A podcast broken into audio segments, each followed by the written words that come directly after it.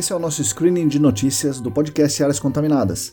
Como vocês sabem, screening é aquela atividade de fazer uma triagem, de separar as áreas que têm maior chance de ser um hotspot, uma fonte secundária, daquelas que têm a maior chance de estarem isentas de contaminação.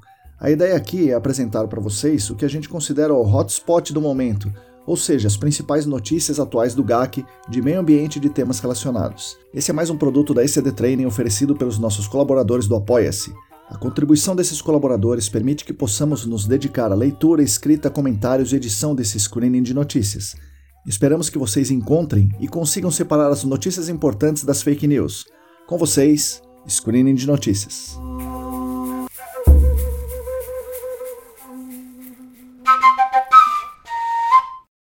Amigas e amigos, bom dia, boa tarde, boa noite. Esse é um novo produto da ECD Training oferecido pelos nossos colaboradores do Apoia-se, o Screening de Notícias. Ele foi idealizado por mim e pela Lilian para comemorar os dois anos do podcast Áreas Contaminadas.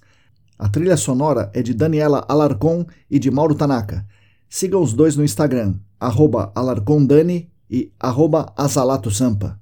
Ainda não definimos uma periodicidade, mas a ideia aqui é trazer as principais notícias do GAC, do meio ambiente e temas relacionados que falamos na newsletter, só que aqui em outro formato.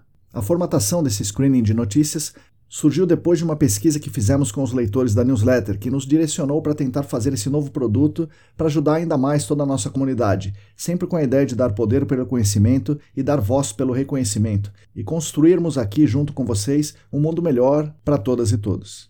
Nesse primeiro episódio do Screening de Notícias, terei a companhia da Lilian, nossa editora, revisora, administrativo, financeiro, faz tudo, como apresentadora aqui e também como comentarista.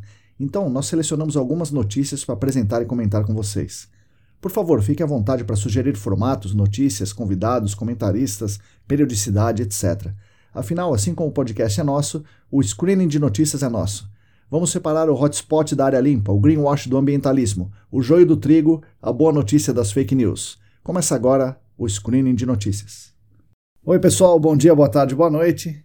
Estamos dando início aqui ao nosso screening de notícias. Eu estou aqui com a nossa editora, a nossa revisora, a diretora financeira, CEO, CTO e tudo mais, Lilian Coreia Sorris. Lilian, bom dia, boa tarde, boa noite. Bom dia, boa tarde, boa noite. Estou muito feliz por estar aqui participando desse novo formato que está sendo oferecido pela ECD Training, o screening de notícias.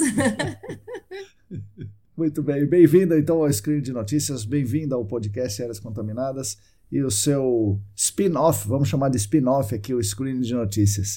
Então, pessoal, eu e a Lilia vamos ler e comentar algumas notícias que nós selecionamos, umas notícias importantes que saíram na newsletter 98, na newsletter 99, eventualmente que vão sair na newsletter 100, e nós vamos debater algumas delas aqui que a gente considerou mais relevantes para serem comentadas aqui em áudio. Para quem não conseguiu ler, para quem não conseguiu clicar nos links, estudar a fundo a notícia, a gente vai fazer alguns comentários sobre as notícias que nós consideramos mais relevantes nas últimas newsletters aqui. Espero que vocês gostem do formato. O screening de notícias está aí com vocês. Lilian, vamos lá. Vamos lá. Os últimos episódios do podcast foram o 106, com Neymar Almeida, e o 107, que foi um daqueles mais curtos e mais técnicos, sobre o mercado de trabalho no GAC. Como foram esses episódios? Bom, pessoal, o episódio 106 foi com o Neymar. Quem ouviu percebeu, né? São histórias muito legais. Ele conta a trajetória dele desde de pequeno, né? Sempre com aquela vontade de aprender mais, de, de crescer, de, de se desenvolver. Saiu de, de varredor em uma loja, vendedor nessa loja, motoboy, até entrar na Clean, descobrir várias coisas. Foi muito legal, a trajetória dele é muito legal. Fora isso, ele contou histórias maravilhosas, né, dos perrengues dele, das abelhas, dos caras armados perturbando o trabalho, né, do jogo de cintura que ele tem que ter, que ele tem. Ele falou de umas bobagens também que ele fez, não só dos acertos homéricos que ele fez, ele mostrou também, falou das falhas críticas que ele teve e deu duas aulas fantásticas, né? pelo menos duas aulas fantásticas sobre dois equipamentos que a gente usa ou deveria usar mais no GAC. Um é o, PID, né? o Foshek Tiger, e outro é o Frog, que é um cromatógrafo de campo muito interessante. Então ele explicou muito bem o funcionamento, as limitações, um episódio bem interessante para todo mundo ouvir.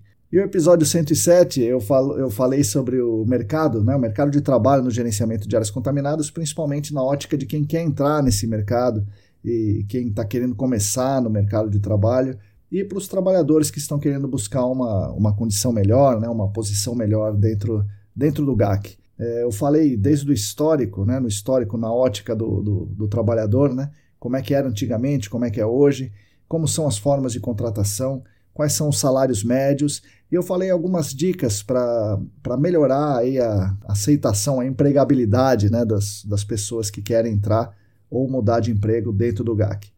É, como um pequeno spoiler aqui, as, as melhores condições para a pessoa ser melhorar de posição, ser contratada, ela tem que ter experiência e as relações, as relações também valem muito. É um episódio mais voltado ao, ao chão de fábrica do GAC, né? os trabalhadores que fazem, que constroem o dia a dia do gerenciamento de áreas contaminadas. Então, os dois últimos episódios foram realmente bem legais. No próximo episódio, o episódio número 108 vai ser a entrevista que eu fiz com o Belarmino, Belarmino Guimarães, um grande cara, também uma história fantástica. E ele saiu de bombinha, né? Ele era um bombinha. Foi indicado pela Tamara, pelo Felipe. Ele foi meu aluno também, é um cara fantástico, um profissional excelente. Hoje ele é coordenador de projetos na GeoIntegra. Então vocês vão poder ouvir tudo isso aí no episódio 108. Então é isso aí, Lilian. Esses são os últimos episódios do, do, do podcast Áreas Contaminadas. Legal, legal. Falando em mercado de trabalho, nessas últimas semanas foram muitas vagas anunciadas no Telegram. Como estão essas vagas? Bom, é, primeiro é, a gente queria ressaltar aqui que nós temos um canal no Telegram. É, o canal chama Áreas Contaminadas. Quem tem Telegram, a gente fala basicamente lá sobre as vagas no mercado do gerenciamento de áreas contaminadas. Muita gente me manda as vagas fala assim: olha, Marcos, por favor, divulga ali as vagas. E outras vagas eu vejo no LinkedIn, no Instagram, no Twitter, sei lá, vejo em todo lugar. E eu condenso essas vagas lá no canal do Telegram e anuncio também nas newsletters. Mas a vaga em si, o contato e tudo mais, estão lá no Telegram. As últimas vagas foram muitas. Por exemplo, tem vaga de especialista sênior na Tetra Tech, tem vaga na SGW, tem vaga de, de analista pleno na Tetra Tech, tem de coordenador de projetos na LID, tem de estágio na GeoIntegra, coordenador na GeoIntegra, estágio na CPEA, técnico na CPEA, é, várias vagas na Arcades, uma delas para estágio em ecotoxicologia, que é uma coisa diferente né, na, na nossa área. É, na Antea, vaga para analista, na Horizon também vaga para analista, é, na Tetra Tech, vaga para estágio, na SafeSet do Paraná, vaga de estágio, na AmbiSolution, uma vaga de gerente técnico, na EBP, né, antiga Geoclock, uma vaga para engenheiro e engenheira química, até uma vaga na ONU, né, na Organização das Nações Unidas como especialista de projetos apareceu. E também, mais recentemente, vieram outras vagas aqui na Vortex, que é um analista para o Rio de Janeiro, a Horizon com outras vagas, a Finkler está com várias vagas abertas, a Cetrel com várias vagas abertas, a EBP e o Laboratório Barrema para estagiário em Química ou Engenharia Química, a COPF, falou hoje mesmo de várias vagas, de estágio, de analista, de geólogo, enfim, são realmente muitas vagas. Como eu falei no podcast 107, o mercado está em alta, está contratando bastante gente. Legal, legal, que bom, né? Sim, quanto mais melhor. As pessoas podem escolher, né? Ter a, a opção de escolher é muito bom e também o poder de barganha do trabalhador melhora né, nessa, nessa condição de ter muitas vagas. Legal. O Lucas Vence Guerra recomendou um artigo muito interessante sobre biodisponibilidade de metais. Bom, pessoal, eu não sou especialista né, no assunto, em geoquímica, em ecotoxicologia, mas a biodisponibilidade que o pessoal falou nesse artigo aí, né, o artigo de Geminer e outros, né, fala sobre a biodisponibilidade de metais. Né? Eles fizeram essa pesquisa aí no complexo minerário né, da mineração de urânio da INB em Caldas, Minas Gerais, onde já tem uma montanha de resíduos, né, de rejeitos da mineração de urânio e também tem o resíduo de torta 2. Bom, os caras coletaram amostras de solo e coletaram amostras das árvores e tentaram fazer uma relação se tem é, metais no solo e tem metais nas árvores, significa que o metal está biodisponível. Uma alegação do, do, do responsável legal, né, do contaminante, é que tudo bem, tem metal ali, mas esse metal não está biodisponível, não vai se bioacumular nos organismos, então tem menos riscos ecotoxicológicos. Esse trabalho mostra que sim, existe a biodisponibilidade de metais. Eles encontraram cobalto, ferro, chumbo, urânio e zinco. Tá? Então eles fizeram uma amostragem com XRF né, no solo, na, não foi uma análise no laboratório, mas foi uma análise com XRF, que é uma análise muito boa, e fizeram a, a coleta da árvore né, e analisaram com a metodologia adequada. Tá? Então, esse foi o, o resultado encontrado. Está biodisponível os metais ali na, na, na, região de Caldas. Então, isso aumenta consideravelmente o risco, né, o risco para, para os receptores aí, que são todo, que é todo o meio ambiente, todos os seres vivos que habitam a cidade de Caldas. A Ford anuncia acordo para venda da fábrica de Taubaté. Pois é, a Ford assinou o contrato de compromisso para vender a área da fábrica de Taubaté. Curiosamente, vai vender pela terceira vez um empreendimento seu para São José Desenvolvimento Imobiliário. Em 2020, a São José comprou aquela, aquela área do, de São Bernardo, né? E antes disso tinha comprado a área em São Paulo.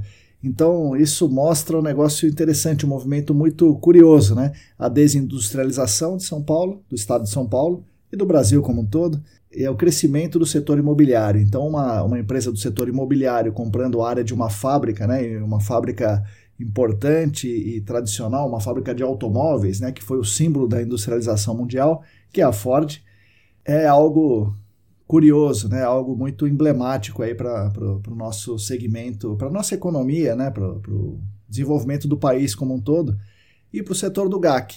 Então, o setor imobiliário é o que mais está tá em alta, né? Então, está fazendo mais trabalhos no gerenciamento de áreas contaminadas.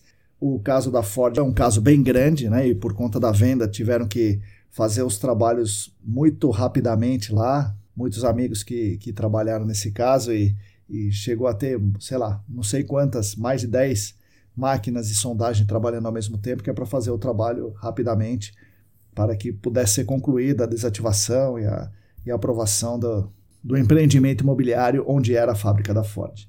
Bom, e agora isso a mesma coisa aconteceu em Taubaté, e lembrando que a Ford também encerrou as atividades em Camaçari, causando problemas trabalhistas aí importantes. É isso, é mais um, uma notícia emblemática para nós e certamente o mercado vai falar sobre essa desativação em Taubaté também. Nossa querida amiga Larissa Macedo indicou uma reportagem extensa que fala do caso da Cidade dos Meninos. É, isso aí é, é um caso grandioso, né? um, um caso tão grandioso que vai merecer aí uma, um episódio especial no podcast, mas falando rapidamente aqui, na década de 1930, e o presidente Getúlio Vargas resolveu fazer um, um internato para abrigar órfãos ali naquela região, em Duque de Caxias, né, na Baixada Fluminense. É, era uma área rural naquele momento.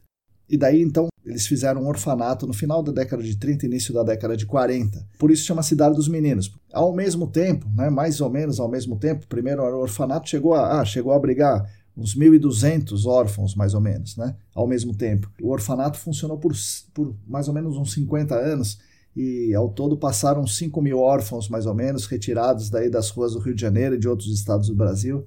Então era uma coisa importante. É, também no mais ou menos 1940, por aí, o governo brasileiro, né, o governo federal brasileiro, instalou o Instituto de Malariologia, tá, porque fariam pesquisas para tentar erradicar a malária, que era um baita de um problema, é ainda né, um problema é, de saúde pública no Brasil. E aí, nessas pesquisas, o pessoal falou: Poxa, legal, é, tem um negócio bom aqui para acabar com a malária, para acabar com o mosquito né, que, que transmite a malária, que é um inseticida, um tal de HCH, popularmente conhecido como BHC, é, também conhecido como pó de broca, e o DDT. Então começaram a fabricar ali, naquele mesmo lugar, nos pavilhões que não estavam sendo usados para o orfanato, do lado do orfanato, uma fábrica de pesticida. Vejam só que coisa interessante. Bom, essa fábrica ficou lá por 10 anos, mais ou menos, fechou as portas e um pouco depois aí foi, hoje, né, é proibido, né, e um pouco depois já tinha sido proibido pela Convenção de Estocolmo os inseticidas organoclorados, entre eles o HCH e o DDT. E os caras foram embora de lá, né, desativaram ali o, a fábrica, mas deixaram para trás 400 toneladas, mais ou menos, né, só isso que se sabe, né, 400 toneladas do HCH puro ali. E ficou ali o pessoal pensou, bom, é, os caras não iam deixar isso aqui se fosse perigoso. E a criançada brincava lá com. Né, se instalou uma comunidade lá fora do orfanato, né? e brincavam com o tal do pó de broca. Colocava em tudo, colocava como aterro na, na, estrada, né? Então foi espalhou por todo lugar. Para encurtar a história, 95% das amostras de sangue coletadas, isso já no, no, no século 21 aqui, né? 90% das amostras de sangue tem é, concentração muito alta de HCH no sangue das pessoas. Então tem HCH no solo, é claro, tem nas paredes da fábrica, tem no, no na, na, verdura, tem no, no, leite, no leite que eles tomam, tem no leite materno e tem simplesmente 95% do sangue das pessoas que moram lá. Então é um caso gravíssimo aí de, de, de contaminação e a coisa ainda continua lá. Curiosamente, lá pelo ano 93, 94, tentaram fazer uma remediação no lugar, encheram de cal. E a cal aumentou a mobilidade do HCH e, e agora o HCH está mais longe. Aquela famosa remediação que é pior que enxugar gelo. Enfim, esse é um caso gravíssimo que a gente vai fazer um episódio do podcast sobre esse caso um pouco mais à frente. Nossa, gravíssimo e muito triste, né? Um orfanato, né? Um orfanato com fábrica de pesticida. É um negócio impressionante. Aliás, a gente devia de falar para o pessoal aqui que está escutando a gente como que está funcionando a nossa gravação de hoje. Eu falei que a gente ia dividir os microfones, mas não é bem assim, né? É, não, não dá certo isso, né? Porque você tem que ter duas entradas de vozes, né? Sim. Separadas. Sim. Pois é. E aí ele ficou no que era o meu antigo escritório, que agora é o maravilhoso atual escritório dele, do Marcos, professor Marcos. e eu vim para uma mesinha aqui que parece que está no quartinho do Harry Potter. né? Temos mais notícias sobre os PFAS. Vai lá. Aliás, toda vez que eu leio na newsletter sobre esse tema, eu lembro da cena do filme Dark Waters, que o Mark Ruffalo volta para casa e joga todas as panelas de Teflon da casa dele. Ele vai tirando desesperadamente do armário. Será que isso aconteceu mais em alguma casa ou foi só aqui em casa mesmo? Uma dessas notícias foi indicada por Heitor Gardenal e fala que o McDonald's e o Burger King estão sendo processados nos Estados Unidos por usarem PFAS nas embalagens. Pois é, a EPA anunciou né, uma iniciativa para restringir o uso dos PFAS nessa, nesse tipo de embalagem. É, o Burger King, é, o McDonald's e outras cadeias aí de fast food, principalmente lá nos Estados Unidos, usam aquelas embalagens né, que são é, hidrofóbicas, né, que são meio que impermeáveis e essas embalagens contêm bastante PFAS.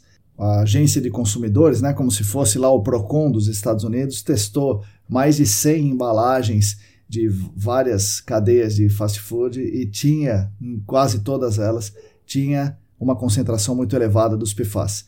E por conta disso, os maiores ali, o McDonald's e o Burger King, estão sendo processados né, em ações, aquelas ações coletivas ali é, no distrito da Califórnia, e possivelmente vão ter que pagar uma, uma grande multa por ter usado é, e continuar usando esse tipo de embalagem.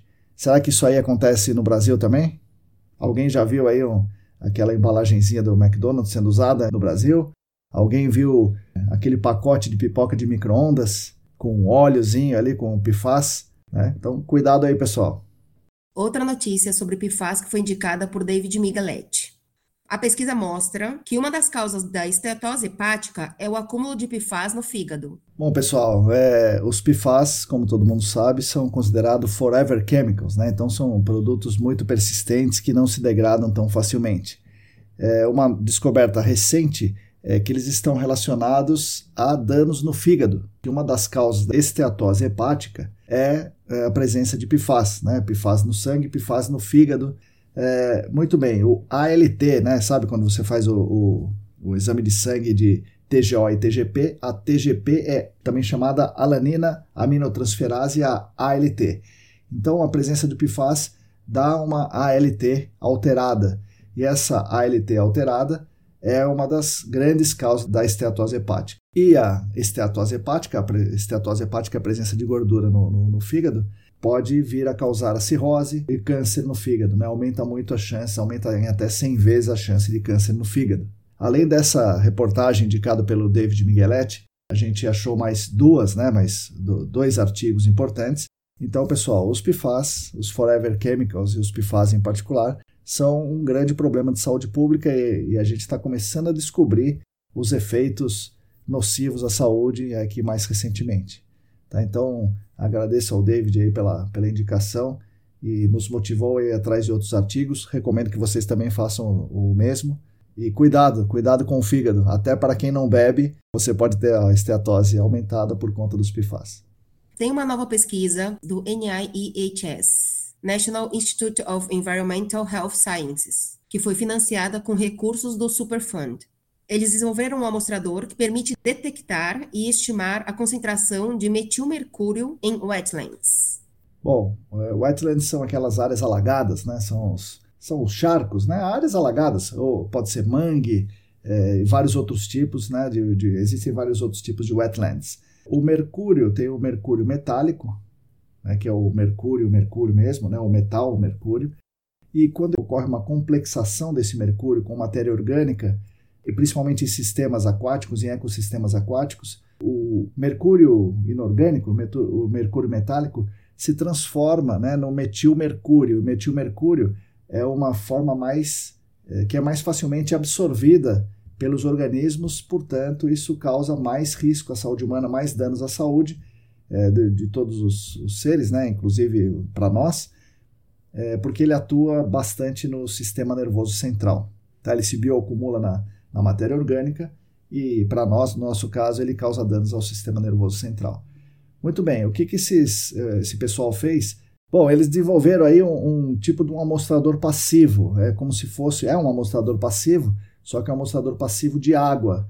Então ele fica lá nos wetlands e vai captando, né, consegue capturar aí o mercúrio, tanto o mercúrio eh, metálico, mercúrio inorgânico dissolvido, quanto o metilmercúrio. Ele consegue é, diferenciar o que é inorgânico do metilmercúrio. Então é um amostrador passivo e parece ser muito interessante, né, como é do, do, do superfundo, isso deve ser popularizado em breve, é, principalmente nos nossos aqui. Né? Então nós temos muitos é, sistemas aquáticos contaminados, potencialmente contaminados com mercúrio, que potencialmente contém metilmercúrio. Então esse tipo de de dispositivo, né, esse amostrador passivo aí, provavelmente vai chegar no Brasil em breve. Esse artigo é de 2022, então um artigo novíssimo aí, muito, muito legal.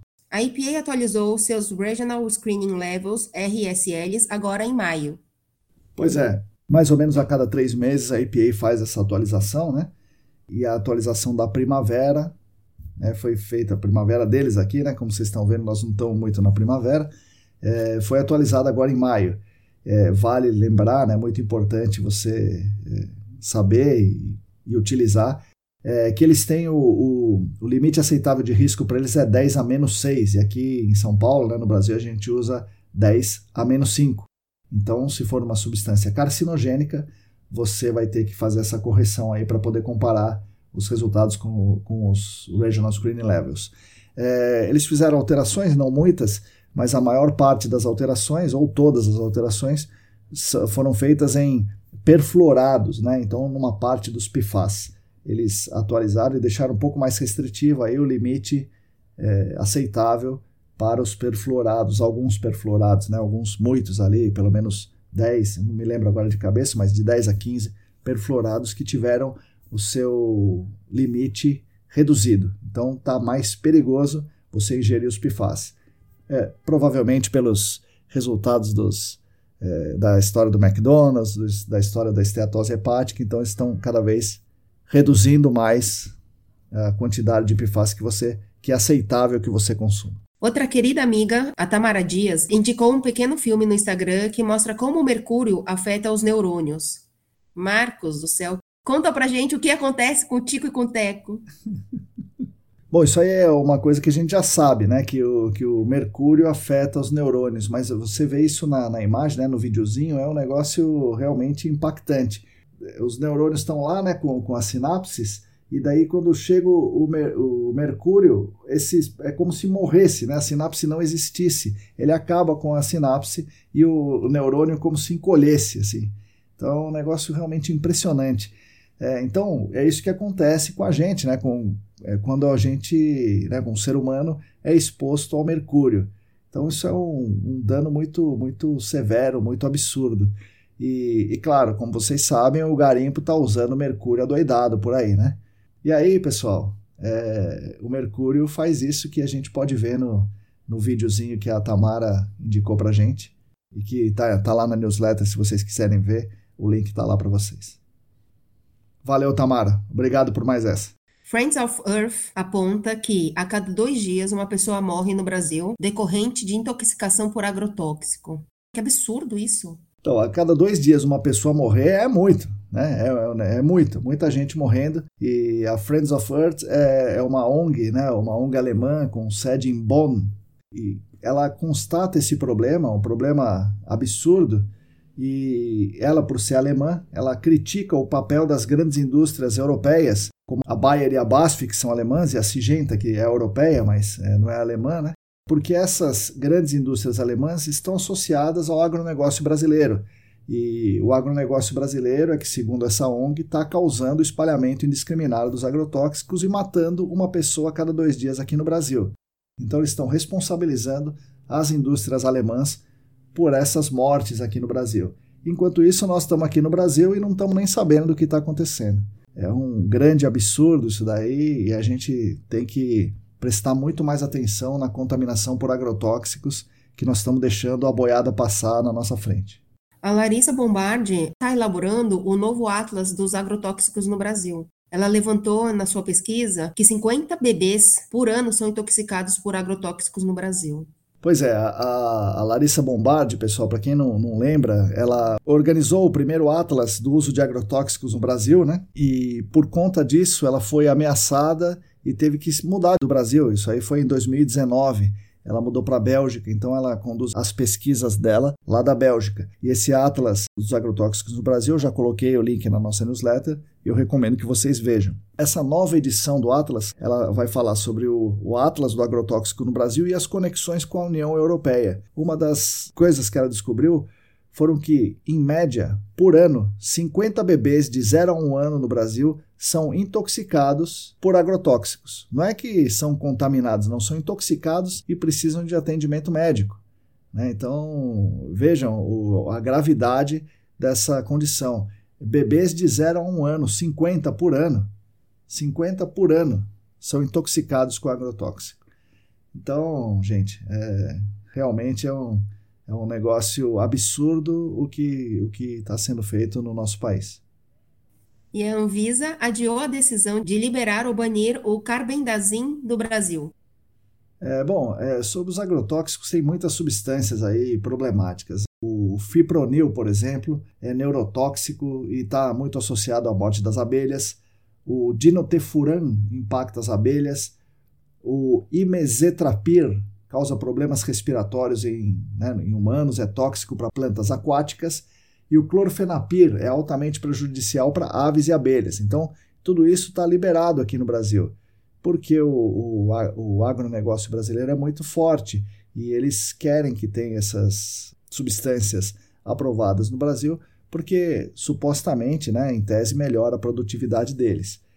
Porém, não não é bem assim que a coisa funciona. No caso do carbendazim, por exemplo, a Anvisa está discutindo ainda para ver se libera ou se não libera, estão fazendo estudos, pediu ainda um pouco mais estudos, então na prática está liberado por enquanto, né? E o carbendazim é, é, banido na Europa e banido nos Estados Unidos por su suspeita de causar câncer, mas a principal suspeita, o principal problema é causar má formação fetal.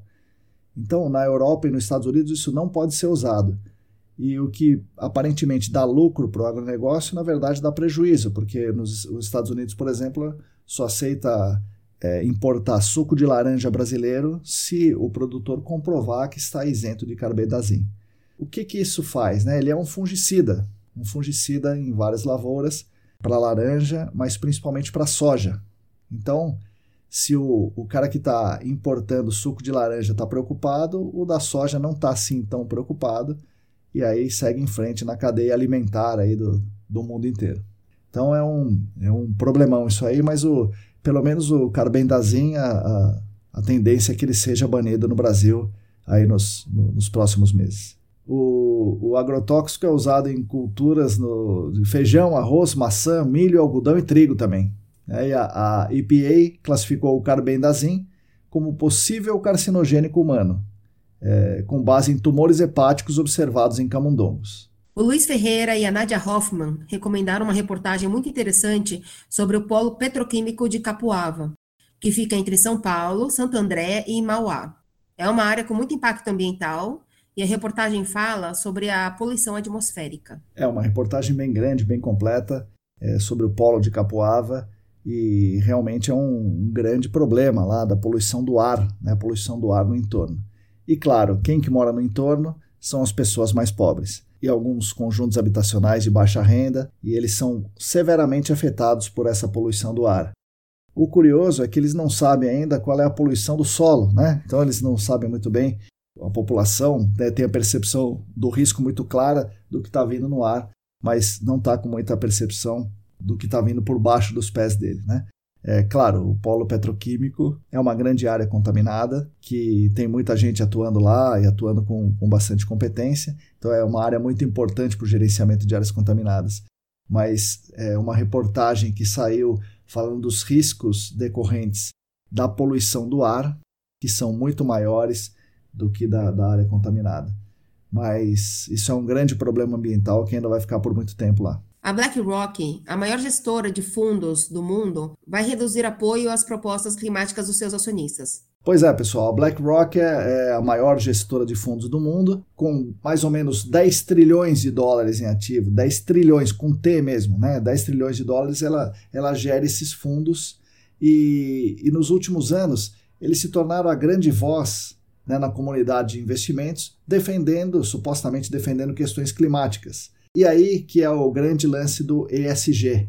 Né? Então esses são os fundos que praticamente suportaram o ESG.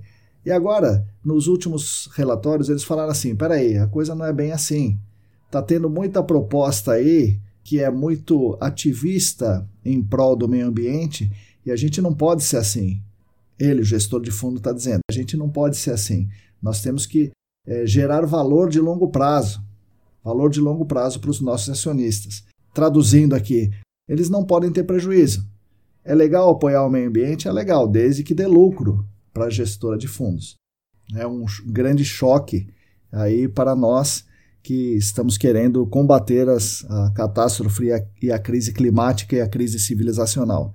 Muitos de nós é, acharam assim ingenuamente que o grande capital, como os gestores de fundos, estariam sinceramente preocupados com o meio ambiente e com as causas sociais, mas a gente está vendo claramente que eles estão, como sempre, querendo lucro. E se esse lucro vier com melhoras ambientais, melhor. Agora, entre o lucro e a melhora ambiental, é obviamente eles vão ficar sempre com o lucro. Então, é, é isso aí. A BlackRock está mostrando aí realmente, né, um pouco depois, qual é a real, a sua real, o seu real objetivo. O Vinícius Bernardo recomenda um vídeo que mostra absurdos e conceitua muito bem o racismo ambiental. Pois é, esse vídeo é impressionante, né? É muito impressionante. Poxa, é uma, uma paulada na nossa cabeça. Logo no início, ele fala lá que lá nos Estados Unidos as pessoas negras estão sujeitas a 38% mais poluição do ar, 76% mais chance de viver em locais sem condições ambientais adequadas. E aí o racismo estrutural dos Estados Unidos permeia inclusive a questão ambiental lá. E eu acho que aqui não deve ser diferente. E o, o, o, recorte lá nos Estados Unidos é mais de cor do que condição social. Negros com renda de até 200 mil dólares por ano vivem pior, em condições piores ambientalmente, do que brancos com renda de até 25 mil dólares. E o apresentador, ele é um apresentador muito bom, ele intermeia aí as, as notícias com algumas piadas interessantes, para ele, o racismo é uma das poucas coisas mais poderosas que o dinheiro ali nos Estados Unidos. Os negros lá têm três vezes mais chance de morrer em decorrência da poluição e contaminação que os brancos. E ele conta um caso, assim, um caso grosseiro, um caso absurdo, é, de uma área no Tennessee. Essa área no Tennessee é majoritariamente branco e racista, foi atingida por um derramamento de substância lá num contaminante. Ele não falou qual era. E aí, o, o pessoal da, da, dessa área né, de, de maioria branca pediram né, para a EPA e tal, e finalmente eles removeram a contaminação de lá. E adivinha só, depositaram a, no, numa comunidade de população negra. Então eles tiraram a contaminação de lá e puseram aqui, né, onde outras pessoas seriam afetadas, e nesse caso era uma população negra. Bom, isso é a clareza, né, é o, é o conceito claro do racismo ambiental. Há uns 10 anos atrás existia o conceito de injustiça ambiental, e ainda se, se fala isso, né, injustiça ambiental, mas progressivamente o pessoal, os teóricos né, desse termo, vem usando racismo ambiental para se referir a isso. E lá nos Estados Unidos isso é muito claro, é o racismo ambiental mesmo. E a última notícia do screening de notícias, quem vai fazer a pergunta é um convidado muito especial. Pai, gases de efeito estufação que causam poluição no ar? Muito obrigado, esse é meu filho Vinícius, Vinícius Coreia Sorriso. Muito obrigado pela pergunta, meu filho. O Vinícius está estudando sobre isso agora, né? ele está no, no quinto ano, ele está estudando sobre gases de efeito estufa, sobre camada de ozônio, sobre poluição do ar. Isso é uma dúvida recorrente, né? Não, gases de efeito estufa são os gases que causam aquecimento global, que causam o efeito estufa. Tem vários tipos de gases que causam efeito estufa, o mais comum, né, o mais famoso, é o gás carbônico. Mas nós temos também o metano, é, temos é, alguns óxidos de nitrogênio que causam efeito estufa. Como curiosidade, o metano causa de 4 a 20 vezes mais efeito estufa do que o gás carbônico. Né? E por isso que é, é importante que os aterros sanitários, por exemplo, queimem o metano e assim gere gás carbônico, porque aquele gás carbônico gerado já estava no ciclo, né? porque o que está no aterro sanitário é o carbono que já estava no ciclo do carbono aqui na Terra. O que causa realmente o efeito estufa é o desmatamento, porque é um reservatório de carbono que está sendo queimado, e, claro, os combustíveis fósseis, o gás natural, o petróleo, o carvão. Isso você está aumentando a concentração do, do carbono né, na forma de gás carbônico na, na atmosfera. Agora, não necessariamente os gases de efeito estufa são poluentes, normalmente não são poluentes. Os principais poluentes que nós temos aqui são o material particulado e os, os óxidos de enxofre, os óxidos de nitrogênio, os PAHs e o monóxido de carbono e outras coisas que essas sim são realmente o ozônio, que são poluentes atmosféricos. Esses são poluentes atmosféricos, não são gases de efeito estufa. Então, gases de efeito estufa são uns, os poluentes atmosféricos são outros. Obrigado pela pergunta, meu filho. Entendi. Obrigado, pai. Bom, Lilian, parece que nós acabamos o screening de notícias de hoje. Gostei muito de participar. Foi por livre, espontânea pressão. Espero que todos gostem. E aí, Lilian, pronta para a próxima ou não? Vamos discutir na próxima DR. Obrigado, pessoal. Bom, pessoal, espero que vocês tenham gostado do nosso novo produto. Estamos muito felizes pelos dois anos aqui com vocês, semana após semana, falando com vocês sobre os principais temas do GAC e tentando dar poder pelo conhecimento e também dar voz e vazão às maravilhosas histórias das pessoas que fazem o nosso mercado. Com isso, acreditamos que estamos contribuindo para um mundo melhor e mais justo. Sei que é difícil dar atenção a tudo, especialmente com essa avalanche de demandas do nosso dia a dia. Por isso, agradeço a você que me ouviu aqui por dedicar seu tempo a nós. E agradeço demais aos nossos colaboradores e patrocinadores que nos incentivam e estimulam a fazer cada vez mais, cada vez melhor. Então me contem, o que acharam do screening de notícias? Um grande abraço e até o próximo programa.